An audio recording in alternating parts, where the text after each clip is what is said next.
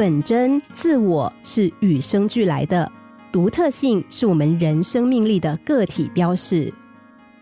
有一位青年毕业于哈佛大学，他没有像他的大部分同学那样去经商发财，或者是走向政界成为明星，而是选择了宁静的瓦尔登湖。他在那里搭起小木屋，开荒种地，看书写作，过着原始而简朴的生活。他在世四十四年，没有女人爱他，没有出版社赏识他，生前在许多事情上很少取得成功。他写作静思，直到得肺病死去。他就是著名的《瓦尔登湖》的作者梭罗。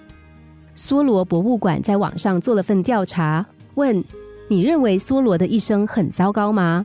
一共有四百六十七千四百三十二人做了回答，结果是。百分之九十二点三的人回答说不，百分之五点六的人回答说是，百分之二点一的人回答说不清楚。于是博物馆又采访了一位作家，作家说：“我天生喜欢写作，现在我成了作家，我非常满意。”梭罗也是这样，我想他的生活不会太糟糕。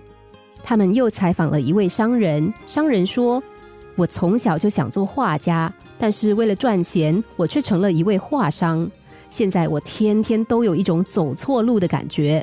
梭罗不一样，他喜欢大自然，他就义无反顾的走向了大自然。他应该是幸福的。接着，他们又采访了纺织工人、学生、服务员，其中有一个人说：“别说梭罗的生活，就是梵高的生活，也比我现在的生活值得羡慕。”因为他们都活在自己的理想世界中，都做着自己天性中该做的事，他们是自己真正的主宰，而我却在为了过上某种更富裕的生活，在烦躁和不情愿中日复一日的忙碌。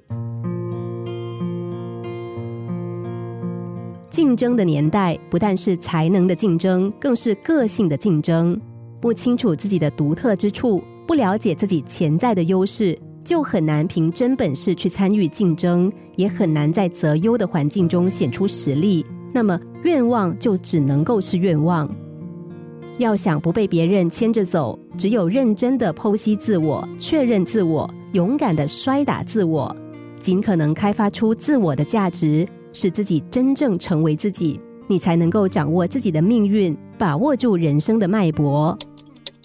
心灵小故事。星期一至五下午两点四十分首播，晚上十一点四十分重播。重温 Podcast，上网 U F M 一零零三 t S G。